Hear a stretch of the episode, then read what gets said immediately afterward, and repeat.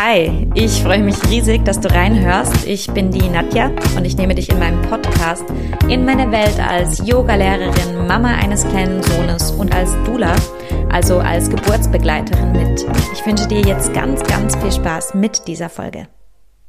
In dieser Folge geht es um den Lilith-Mythos und ihr habt das ja bei mir auf Instagram wahrscheinlich schon ein paar Mal gesehen. Ähm, ich habe auch den Eindruck, dass man immer mehr zur Figur Lilith hört und trotzdem kennen die Figur Lilith die allermeisten Menschen noch nicht oder wenn dann nur als diesen dieses dämonenhafte Wesen.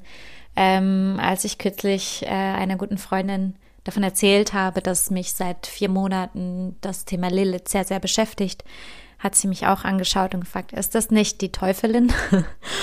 und ähm, genau, deshalb dachte ich, dass es an der Zeit ist, dass ich ähm, mein Wissen so ein bisschen zusammenfasse und hier im Podcast mit euch teile, weil ich finde, dass wir von Lilith als Frauen vor allem ganz, ganz, ganz viel lernen können. Ähm, natürlich könnten auch Männer ganz, ganz viel über Frauen lernen, aber äh, in erster Linie geht es mir darum, ähm, oder ging es mir auch in den letzten drei Monaten darum, diese Seiten in mir vor allem besser kennenzulernen und zu verstehen und auch zu leben. Genau. Ähm, kurzum ähm, oder vielleicht noch schnell vorneweg. Ich werde in diesem Podcast ähm, einerseits mein, also diese Dinge weitergeben, so wie ich sie gehört habe, ähm, so wie mir die Geschichten von Lilith erzählt wurden, werde ich sie weitergeben. Ähm, und natürlich fließt da auch eine kleine, kleine Recherche rein. Also ich habe drei Bücher zum Thema Lilith ähm, gelesen und die fließen damit ein. Ich habe äh, natürlich auch einfach im Web gesucht und mir so die Informationen ähm, ja zusammen zusammengeschustert. Ähm, deswegen möchte ich äh, einfach vorneweg sagen, ich, ich äh, habe das nicht ähm, irgendwie jetzt akademisch, ich bin das nicht akademisch angegangen, wissenschaftlich angegangen. Äh, es kann sein, dass sich ein Fehler einschleicht ähm, und trotzdem gebe ich einfach mein Bestes, dass ihr auch ein, ein rundum Bild bekommt, ähm, was das Wunderbare und Aufregende und Wilde an Lilith ist. Genau. Dazu muss man sagen, oder ich möchte damit beginnen, ähm, euch zu erzählen, dass Lilith eigentlich nicht ähm, von Anfang an Lilith als Person, als also personifiziert war, sondern Lilith eigentlich ähm, schon, schon viel länger existiert, als dass irgendjemand ihren Namen auf ein Papier geschrieben hätte. Und zwar viel mehr als Energie, als, als Qualität, wenn man so will. Und ähm, in einem ersten Urmythos, in einem Schöpfungsmythos, ähm, taucht sie zum ersten Mal ähm, als solche Qualität auf. Und das ist eine uralte Schöpfungsgeschichte. Ähm, und da wird erzählt, dass am Anfang dieser ähm, äh, ungeschlechtliche, also genderneutrale Gott äh, Sonne und Mond erschaffen hat. Gleichberechtigt. Und Sonne und Mond, ähm, diese beiden Lichtquellen, die wollten beide stärker, toller, größer sein und, und ein großer Twist, Twist, Zwist äh, ist Brand und ähm, ja, die haben sich einfach gestritten. Es ging um Streben äh, nach Macht und Dominanz. Ähm, ja, es, es hat wenig geklappt, dass sich da Pole bilden und weil die beiden so ähm, gestritten haben, hat irgendwann der Mond gesagt, so, jetzt gehe ich zu Gott und ich frage Gott, ähm, hey, du, so kann es nicht weitergehen. Wer von uns äh, soll der die dominantere äh, sein? Und wer nicht, entscheide, hilf uns.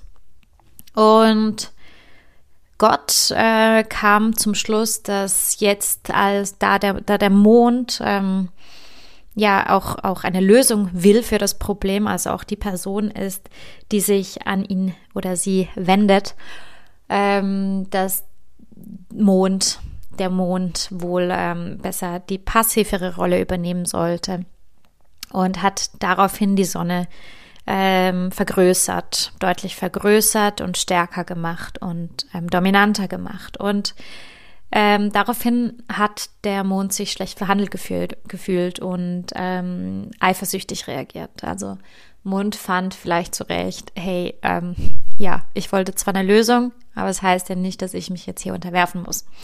Ähm, genau, und, und daraufhin, aus dieser Wut, aus dieser rechtschaffenden Wut entstand Chaos und diese äh, Energie, die eigentlich alles Leben antreibt, die Kreation begründet, also die Ur-Lilith-Energie.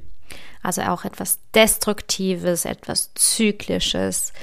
Ähm, genau, es war eine Energie, die jetzt nicht nur per se positiv konnotiert ist, aber sehr wild ist, sehr roh ist, sehr ähm, ja lebendig ist, die die diese Energie die Sachen antreibt, die macht, dass Sachen vorwärts kommen.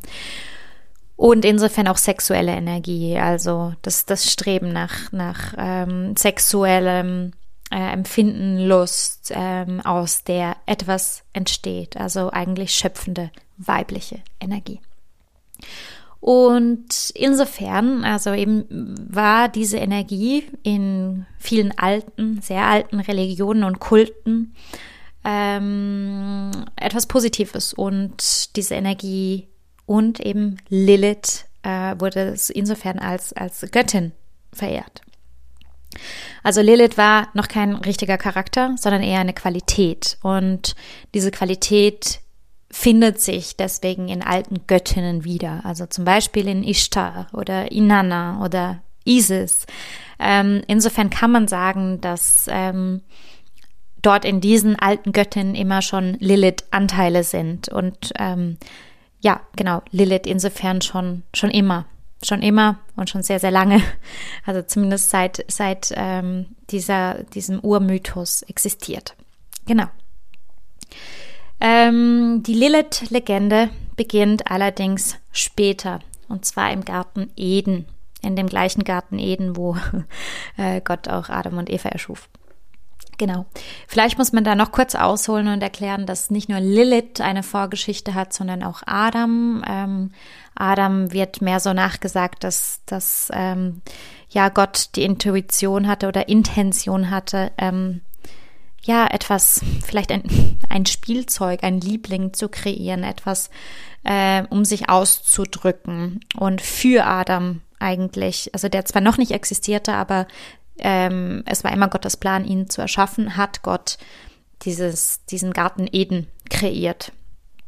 Und in diesem Garten Eden, das ist ja das Paradies, wenn man so will, ähm, ja, passiert eigentlich nichts. Es ist zwar alles wunderschön, aber nicht zyklisch. Also es ist, ich weiß es nicht, ich stelle mir vor, dass es immer Frühling ist oder immer Sommer ist oder ähm, alles gleichzeitig, was man sich wünscht, dass da die Früchte gut schmecken und reif sind, dass es angenehm warm ist. Man kann ja auch nackig dort rumlaufen, ähm, aber wahrscheinlich windet es nicht, weil es könnte ja dann vielleicht trotzdem zu frisch werden. Es ist einfach alles sehr schön, aber halt stagnierend.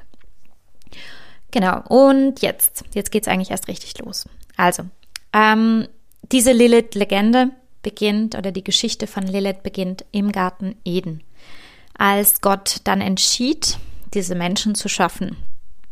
Und eben Gottes Plan war es, Adam zu kreieren, aber er wollte ihm auch äh, noch einen zweiten Menschen kreieren, und zwar Lilith. Und eben wichtig zu verstehen ist, aber Lilith existierte bereits, also ähm, in diesen älteren äh, Geschichten und ja, wurde insofern nicht neu erschaffen, sondern in die Geschichte hineingeboren von Gott. Also, ähm, genau. Der, die, ähm, Gott entscheidet, dass Adam und Lilith jetzt geboren werden und macht beide, das ist wichtig, nach seinem Ebenbild aus Leben. Und als erstes kreiert er Adam und er, er tut da in diesem Lehm wüten und das ist, ja, ähm, schöpferisch. Es ist jetzt nicht sauber. Lehm ist nicht sauber. Er kreiert Adam. Dann ist Adam fertig und er setzt ihn dahin und lässt Adam dabei zusehen, wie er jetzt Lilith kreiert. Auch aus Lehm Ähm, und ja, Adam schaut diesem, gerade nach seiner Geburt, schaut er diesem Geburtsprozess ähm, zu und hat damit ja in gewisser Weise seine Schwierigkeiten, weil das wohl sehr ähm, ja äh, dreckig zu und her ging, vielleicht ein bisschen animalisch. Ähm, da gab es Knochen und und äh, Sehnen und Adern und äh, wer weiß, was es da alles gab, vielleicht auch Blut. Und äh, Adam kann das nicht so gut handeln. Also er ist da schon so ein bisschen äh, angeekelt oder so ein bisschen äh, verstört, diesen Geburtsprozess jetzt zugeschaut zu haben. Und an dieser Stelle möchte ich kurz sagen, ähm, ich arbeite ja auch als Dula, also Geburt ist bei mir ein großes Thema. Und ähm, das ist sehr, sehr interessant, weil ich erlebe auch ähm, in meinen Kursen sehr viele Männer, die mantramäßig wiederholen, dass sie oberhalb des Kopfes stehen bleiben werden und ja, keine Geburt ähm, miterleben, mitsehen möchten. Das ist, denke ich, etwas sehr Konditioniertes, dass der Mann auch halt nur gelernt hat, dass ähm, die, die Joni einer Frau hauptsächlich für sein sexuelles Vergnügen da ist und dass alles andere ihn wahrscheinlich verstören wird. Und ähm, ja, das war nur so ein kleiner Einschub. Ich habe eh vor, an einer, ähm, in einer zweiten Podcast-Folge noch mehr darüber zu sprechen, was diese Lilith-Mythen uns äh, alles sagen könnten und ähm, gerade im Bereich von, von Mutterschaft und, und Frausein. Genau. Ja, ähm, und dann sind die beiden kreiert. Lilith und Adam werden sozusagen freigelassen im Garten Eden und Gott wünscht ihnen viel Spaß. Ähm, und die beiden als äh, frisches Paar haben so ihre Probleme. Die, die matchen nicht ganz so gut, wie man es sich wünschen würde oder wie wahrscheinlich Gott es sich gewünscht hat. Ähm, auch da kleiner Einschub, wir sprechen da immer sehr von einem patriarchalen Gott, Gottesbild. Ähm, genau. Und ja, dann kommt es zu Sex. Ähm, Lilith und Adam sollen Sex haben, wollen vielleicht auch Sex haben, aber auch da werden sie sich nicht einig. Und äh, Streitthema ist die Position, beziehungsweise spezifisch die Position von Lilith, weil Adam von ihr verlangt, ähm, unten zu liegen und äh, Lilith erklärt ihm, hey, das, das wird so nichts, ich, ich komme nicht, ich äh, finde das nicht toll, äh, das macht mir keinen Spaß, wenn ich unten bin, ich muss oben sein, damit ich da auch Spaß empfinde. Und er, er möchte sich da nicht drauf einlassen und begründet seinen, Aus, äh, seinen Anspruch ähm, in der Bibel mit diesem Zitat, ähm, nach deinem Manne sollst du verlangen, er aber soll dein Herr sein. Und äh, Lilith begründet ihren Standpunkt halt einfach darauf, dass beide ebenbürtig erschaffen worden sind und sie es insofern nicht einsieht, sich jetzt ihm einfach zu unterwerfen, nur weil er das so ja gerne hätte und möchte auch oben sein, vor allem eben auch wegen ihrem sexuellen Empfinden. Ähm, und Adam kann das, ähm, also lenkt da nicht ein, ähm, wehrt sich weiterhin und äh, möchte sich jetzt bei bei seinem Papa oder Gott beschweren gehen. Und ähm, ja, geht zu Gott und Gott gibt ihm eigentlich recht. Also Gott kommt auch zum Schluss, dass äh, Lilith sich falsch verhält und einfach de, so ja des Friedenswillens äh, sich ihm unterwerfen sollte. Was hier festgehalten wird, ist wirklich ganz klar, dass Frauen kein sexuelles Empfinden oder Spaß am Sex haben sollen, sondern dass es bei Frauen, dass Frauen dazu da sind, ähm, sich ja für, für, den, für den Spaß des Mannes herzugeben und ihm zu unterwerfen.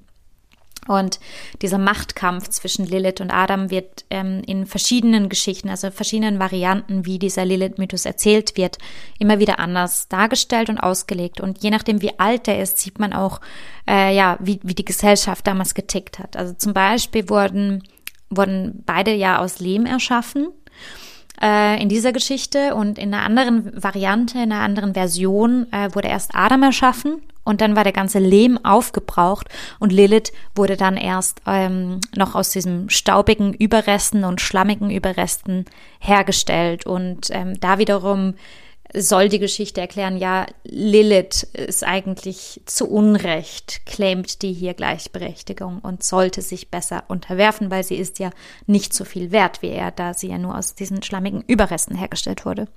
Genau, also dieses ja, diese, diese verschiedenen Versionen spiegeln eigentlich diesen uralten Geschlechterkampf zwischen Patriarchat und dem Streben von Frauen nach Unabhängigkeit und Gleichberechtigung. Aber weiter zur Geschichte. Also, der Legende nach, ähm, dieser Legende nach, äh, machte sich daraufhin Lilith einen magischen Trick zunutze und spricht Gottes Namen aus, also Gottes echten Namen aus. Und daraufhin wachsen ihr Flügel und sie fliegt weg. Wichtig an dieser Stelle ist, dass Lilith nicht flieht. Also das legen einige Texte wirklich nahe, dass es wirklich nicht darum geht, dass sie flieht. Also sie flieht nicht, sie fliegt. Und ähm, was damit gemeint ist, dass sie den echten Namen Gottes, also Gottes Namen ausspricht, da ist man sich auch nicht so ganz einig. Ähm, einerseits kann es da ganz einfach ein, Zauberspruch meinen, also wirklich meinen, dass sie seinen echten Namen kannte, ihn ausspricht und insofern eigentlich Magie nutzt. Ähm, jetzt Gottes Namen für eigene Zwecke auszusprechen, wenn man ihn denn kennt, ähm, ist ziemlich ketzerisch oder wird als ketzerisch ausgelegt und das impliziert, dass Lilith hier zur Hexe wird, also diese Hexe, die sich, ähm, die eigentlich ja ähm, ähm, schwarze Magie benutzt, um sich Flügel wachsen zu lassen und wegzufliegen. Ähm, andererseits, und das sind sich ähm, einige Experten eher der Meinung, ähm, dass damit einfach ganz simpel gemeint ist, dass sie ein Zeichen setzt. Also, dass sie ein Zeichen damit setzt. Das bedeutet auch, dass sie da nicht irgendwie Magie braucht, sondern aus eigener Kraft sich Flügel wachsen lässt und geht. Und wohin geht sie? Sie geht ähm, zum Roten Meer, ins Rote Meer. Und auch hier an, an viele, viele ähm, Experten interpretieren das Rote Meer als Anfang und als Ende, als Ort der Hoffnung und der Sehnsucht, aber auch äh, als Ort, von dem man weg möchte. Ähm, eine andere Interpretation ist die Intuition, das Rote Meer, die Intuition und ähm, gerade diese weibliche Intuition, was ich jetzt persönlich finde, dass das natürlich wunderbar passt. Genau. Ähm, Gott bestraft Lilith, als jetzt Lilith da ähm, bei ihrem Roten Meer sitzt und bestraft sie damit, verflucht sie eigentlich, dass sie pro Tag mindestens 100 Kinder pro, ähm, pro Tag gebären muss. Also 100 Kinder pro Tag gebärt Lilith und dass sie all diese Kinder verliert, dass die sterben. Äh, gewisse Texte behaupten, dass äh, Lilith dort mit Dämonen, die im Roten Meer wohnen, ähm, sich vermehrt, äh, Sex hat mit, mit Dämonen und Dämonenkinder gebärt.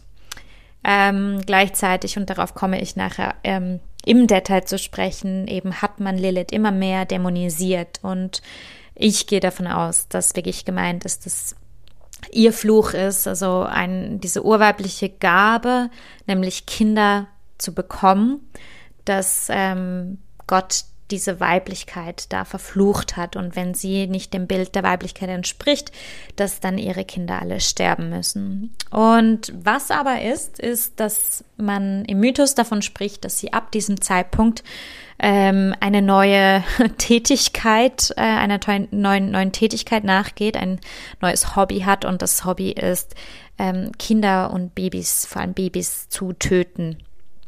Genau. Ich finde an dieser Stelle, dass es irgendwie Sinn macht, sich zu überlegen, dass ähm, ja sie nicht einfach so auf den Geschmack kam, Babys zu töten, sondern sich so wiederum an Gott und Adam rächt, weil sie ja verflucht ist, 100 Kinder pro Tag gebärt, die sterben und deswegen beginnt Adams Kinder ähm, zu töten, zu jagen und zu töten. Genau.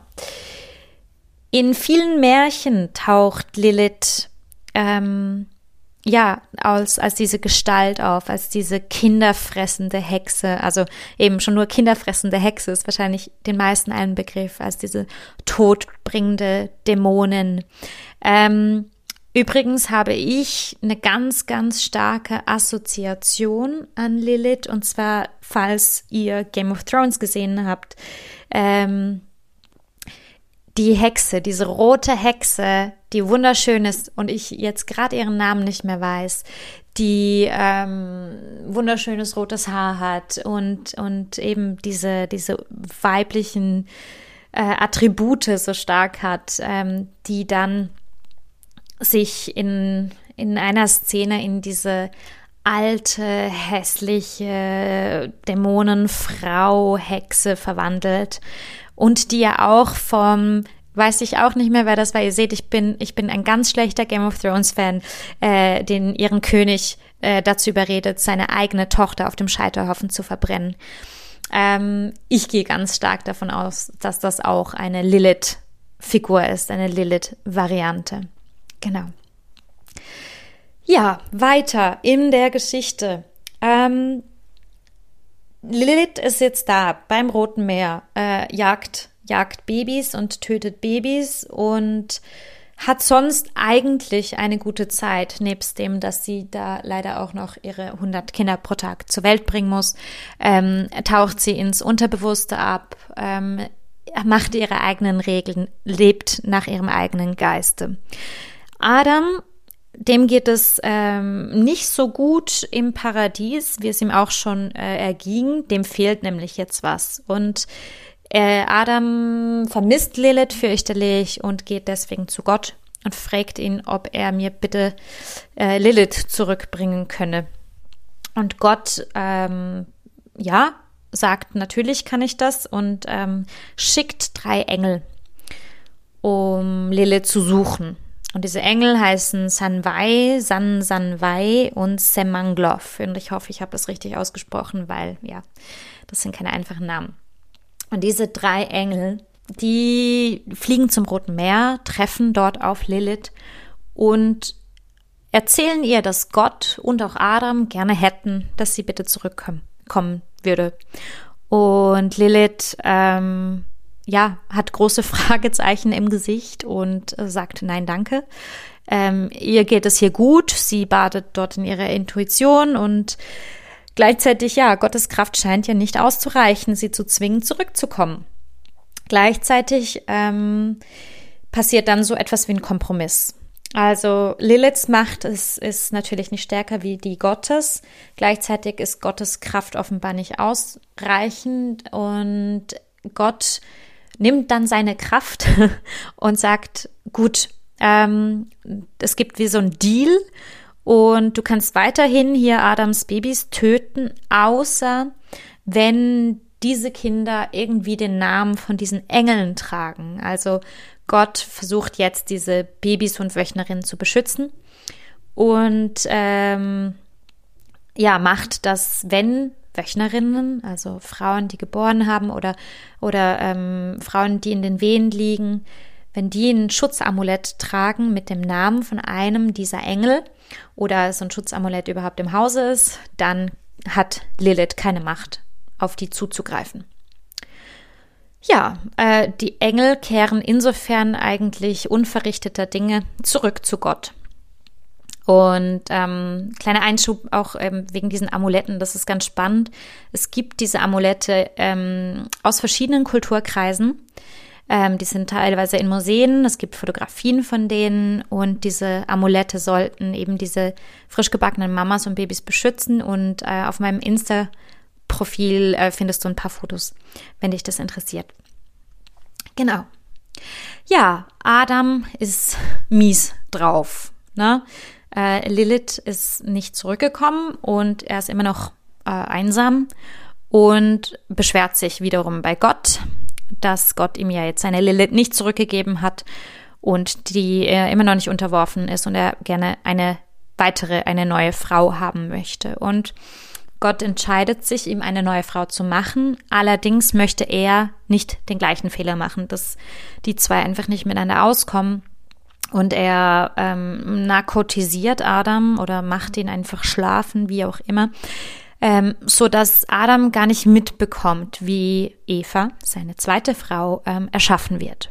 Was Gott macht ist, er, und diese Geschichte kennt, glaube ich, jeder, er nimmt eine Rippe von Eva, äh, von Adam, von Adam, sehr wichtig, und er schafft aus dieser Rippe Eva.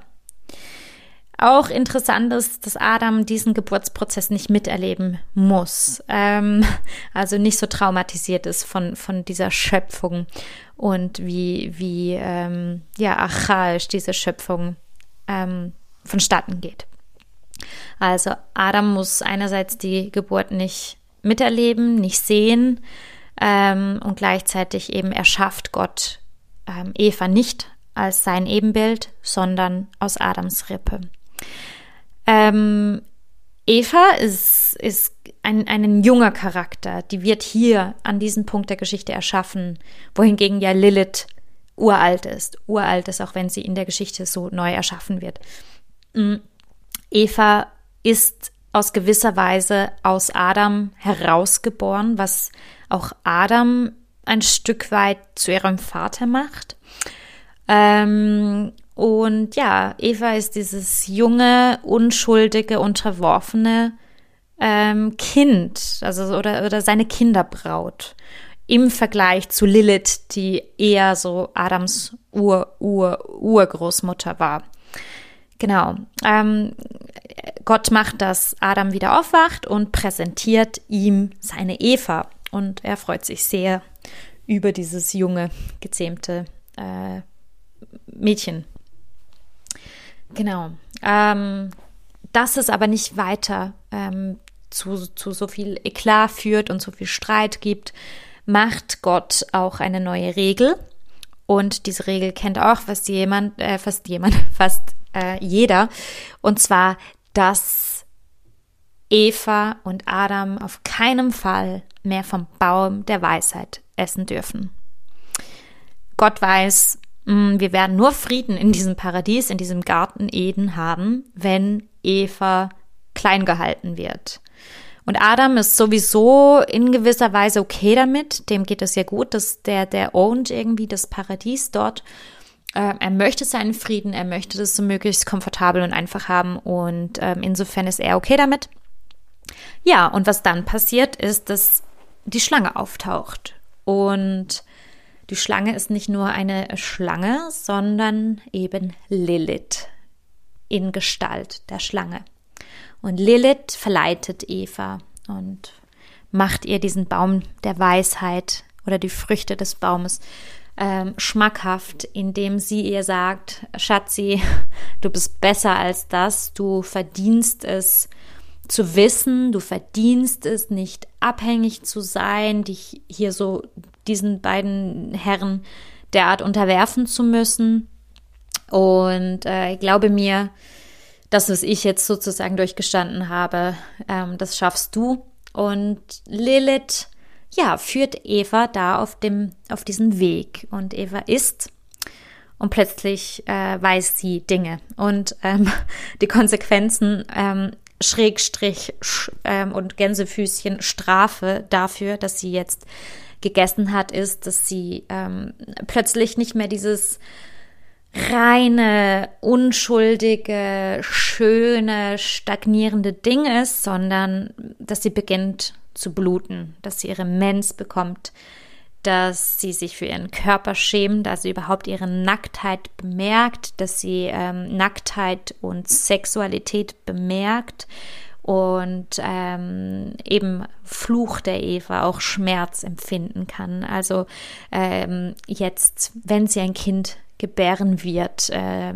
große Schmerzen haben wird. Und Genau, all das geschieht also mit Eva, was, was in Lilith immer schon war, was Lilith immer schon ist, ähm, was Lilith auch ausmacht und, und das auch schon, schon lange bevor Lilith in den Garten Eden kam. Und ich finde diesen Punkt so spannend. Also dieser, dieser künstliche Garten Eden, wo nichts dem Zyklus unterworfen ist, wo es keine Jahreszeiten gibt, wo insofern irgendwie auch kein richtiges Leben abgeht, ähm, weil Leben ist Sterben und Auferstehen und Blühen und Verrotten und wieder geboren werden.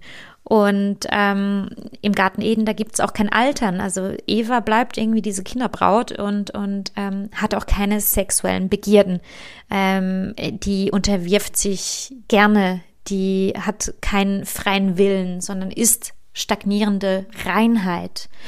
Und, und plötzlich, als, als ähm, Lilith eigentlich Eva zur Weisheit führt, wird Eva das, was wir als, das, als lebendig und zyklisch verstehen, als das, was Adam eben Angst macht. Und ja, Eva verleitet auch Adam zu essen. Äh, Gott flippt vollkommen aus und äh, hat genug und wirft natürlich beide aus dem Paradies. Woraufhin Adam mm, sehr arg wütend wird und Eva die komplette Schuld und Verantwortung gibt über die Misere jetzt in dieser plötzlich chaotischen Welt zu leben, wo alles so viel schwerer ist und wo alles äh, irgendwie impulsiert, zyklisch ist, wo man, wo man sterben kann, wo ähm, ja alles einfach nicht mehr so einem in den Schoß fällt. Und daraufhin äh, beschließt er, sie zu bestrafen, indem er 130 Jahre lang nicht mehr mit ihr spricht finde ich ähm, auch sehr ein, ein, ein sehr spannender Aspekt. Das mag vielleicht mit meiner eigenen Familiengeschichte zusammenhängen, aber äh, ich komme aus einer Familie, wo die ähm, Männer mit ihren Frauen nicht sprechen, wenn sie, wenn sie die Nase voll von ihnen haben oder einfach irgendwie eigene, eigene Themen haben. Aber da wird irgendwie, äh, Schweigen ist so die große Strafe für Ehepartner. Und ich glaube, das ist ähm, ist ja auch ein Klischee, dass man sagt, dass die Frauen so viel quatschen und die Männer sie dann irgendwann ignorieren. Naja, genau, weiter im, im Mythos. Also Eva und Adam haben jetzt 130 Jahre Krach, beziehungsweise eigentlich Funkstille. Und in dieser Zeit berichtet der Mythos, dass jetzt Lilith eine Affäre mit Adam, mit ihrem Ex, anfängt.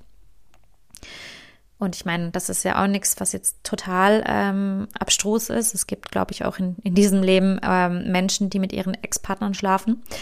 Ähm, gleichzeitig ist es aber spannend, wie ja Lilith zuerst nicht mit Adam schlafen will, ähm, weil seine Bedingungen zählen. Und jetzt tritt sie ganz anders auf. Also jetzt tritt Lilith als die klassische stereotype Verführerin auf. Ähm, sie, sie putzt sich raus, sie ist super schön und super sexy und ähm, ist so das, vor dem ganz viele Männer Angst haben und gleichzeitig wahnsinnig fasziniert sind. Und Adam unterwirft sich jetzt eigentlich ihr, beziehungsweise wird von ihr verführt und natürlich ist es so, dass jetzt Lilith oben ist und dass sie äh, den wildesten Sex aller Zeiten haben. Und ähm, ja, es wird impliziert, dass der, das Ziel von Lilith ist, seinen Samen zu klauen. Also sie ist oben und, und, und klaut ihm sein, seine Spermien. ähm, und irgendwann, nach 130 Jahren, äh, ja, hat, hat Adam dann mal die Nase voll und es wird ihm dann doch zu viel von diesem wunderbaren ähm, Sexleben mit dieser ähm, Achtung Gänsefüße verrückten Frau, die ihm einfach zu viel ist, die er nicht zähmen kann, die er nicht handeln kann. Und er geht zurück zu Eva. Genau. Ähm, bei Eva ist dann alles so ein bisschen so, wie er sich's gewohnt ist und äh, sie äh, schlafen miteinander, nachdem er wieder mit ihr spricht. Und Eva gebärt dann Kain und Abel. Genau. Ja, hier hört die Geschichte von Lilith erstmal auf. Ähm, ich möchte da noch ganz kurz erklären, ähm, dass es sehr, sehr, oder ich finde es sehr, sehr spannend, wie sich die Lilith-Figur jetzt mit der Zeit gewandelt hat. Also eben zuerst wo es mehr um die Qualitäten der Lilith ging, wurde sie als, als Göttin verehrt, die, ähm, die ja für, für eigentlich diese weibliche Energie steht und die gebraucht wird, damit Leben Leben ist. Dann wird sie diese äh, Menschin, die aus dem Paradies weggeht, weil sie sich nicht unterwerfen möchte und dann sofort eigentlich zur dämonischen Verführerin.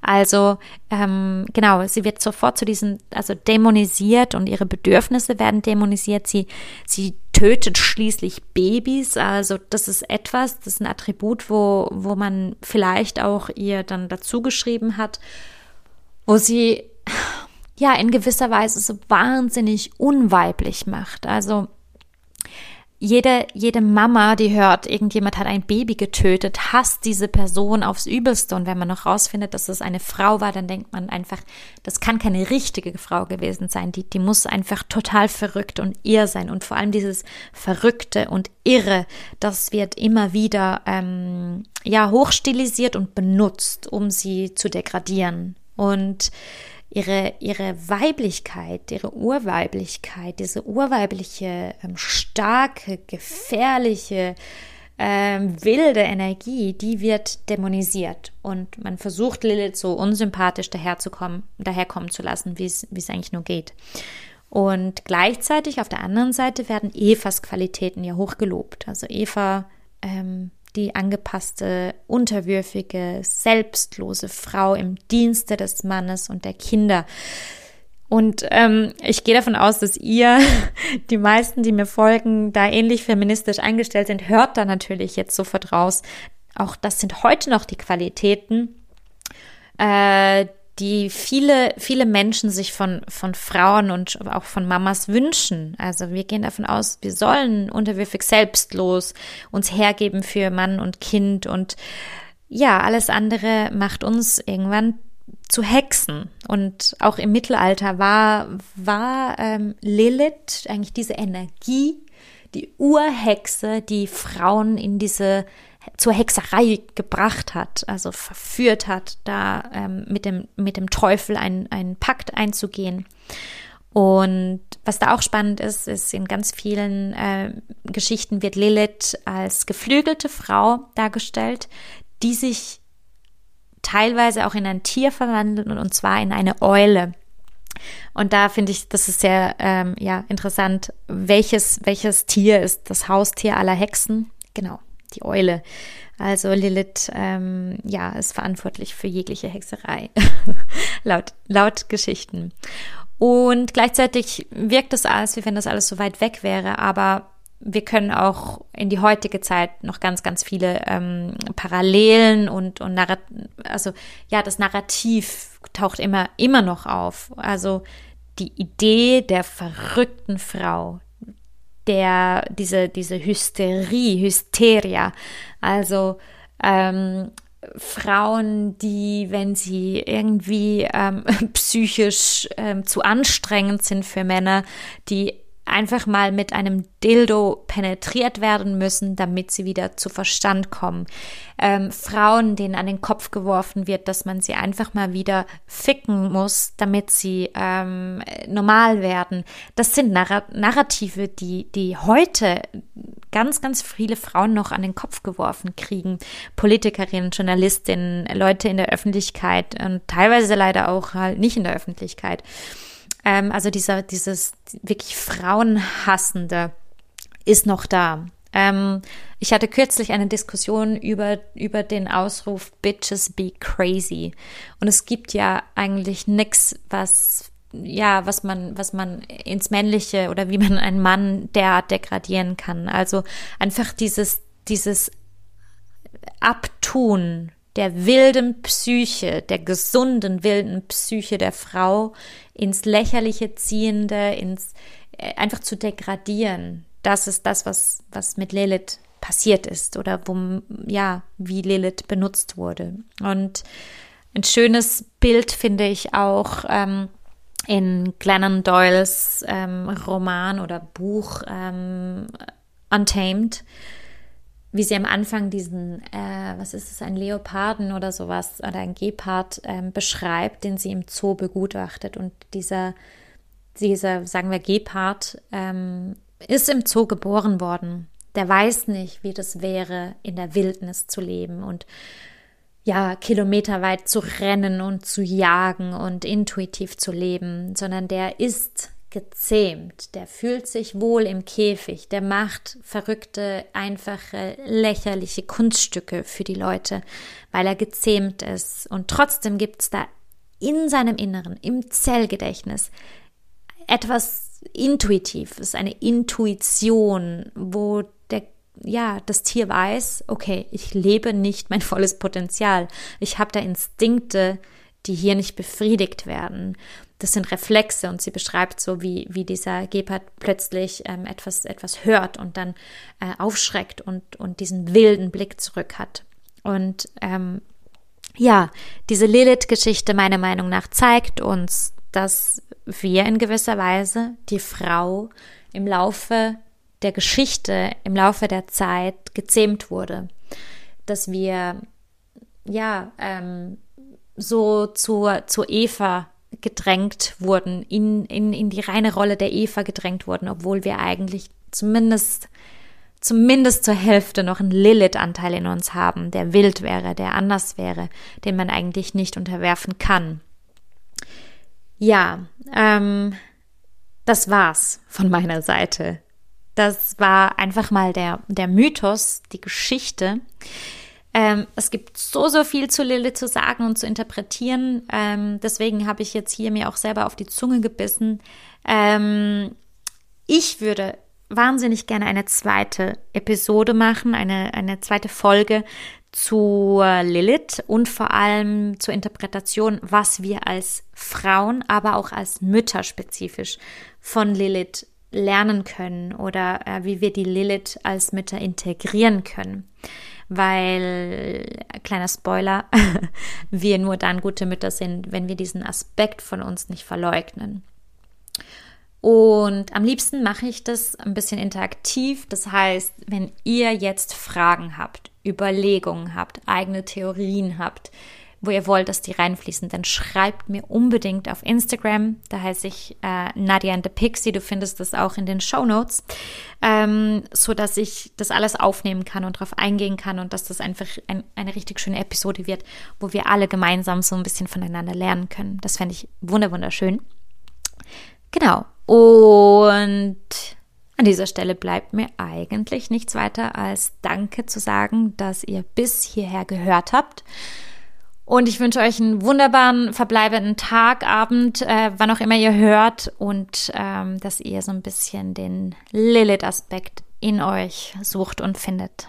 Und jetzt hoffe ich, dass dir diese Folge gefallen hat und dass du etwas für dich mitnehmen konntest. Ich freue mich auch ganz arg darüber, wenn du mit mir in Kontakt treten willst. Am einfachsten geht das auf Instagram. Da freue ich mich, wenn du mir folgst und mir, wenn du das Bedürfnis hast, dort schreibst. Wenn du noch viel, viel mehr über meinen Ansatz der holistischen Geburtsvorbereitung wissen möchtest, dann empfehle ich dir meine Webseite. Dort findest du auch einen Yoga Mama Online-Kurs zum Thema und einen Geburtsvorbereitungskurs für Männer. Ja, und jetzt bleibt mir nur noch, mich bei dir zu bedanken fürs Zuhören und ich wünsche dir von ganzem Herzen einen ganz, ganz schönen verbleibenden Tag.